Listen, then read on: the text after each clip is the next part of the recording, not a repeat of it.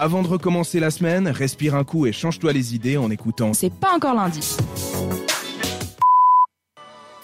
Vous êtes avec nous toujours dans cette émission spéciale C'est pas encore Noël sur cette radio et dans cette chronique euh, insolite, on va euh, revenir sur les origines euh, du Père Noël, plus précisément de sa couleur parce que quand on pense Noël, Mélissa, on pense évidemment Père Noël. Père Noël et quelle couleur on, on, associe à lui en le rouge. Le rouge, évidemment, c'est ça, c'est instantanément la couleur à laquelle on pense.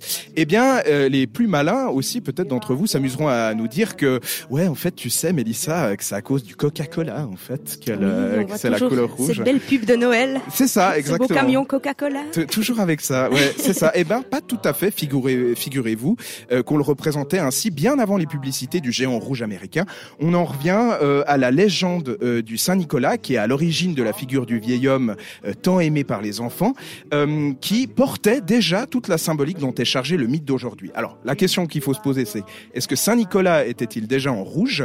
Bah, ça vient d'un évêque Nicolas né en 250 et 270 après Jésus-Christ, dans la tradition germanique, célèbre la mort le, tu sais la date, Saint-Nicolas, c'est le le 6, le 6 décembre, exactement. Oui. Eh bien, il était déjà représenté avec une cape euh, carmin et la fameuse barbe blanche qu'on lui connaît aujourd'hui.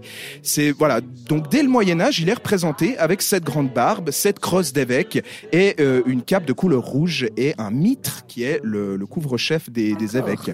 Voilà. Donc ça, c'est ce qu'on apprend. Donc finalement, il est représenté depuis ce temps-là un peu en, en rouge.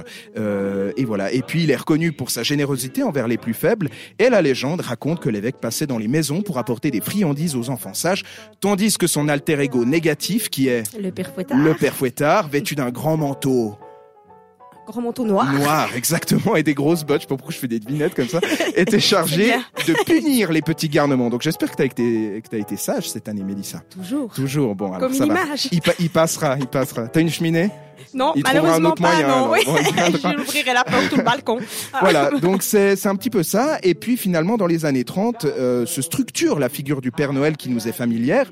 C'est alors que la firme de boissons à bulles décide d'utiliser le potentiel marketing de ce papy euh, gâteau, gâteux à voir, pour accroître ses ventes durant l'hiver. Le premier dessin, signé l'artiste américain Haddon Sunblom, le croque en rouge. Et c'est ainsi que le Père Noël prendra une dimension planétaire et restera de rouge vêtu pour toujours dans l'imaginaire collectif. Voilà, donc, mais c'est pas uniquement associé euh, à Coca-Cola, c'était ça. Euh, qu'il fallait retenir, effectivement. Euh, voilà, et nous, on continue à musique et on continue en musique sur cette radio avec Easy on Me d'Adèle. Retrouve le meilleur de C'est pas encore lundi en podcast sur cette radio.ch.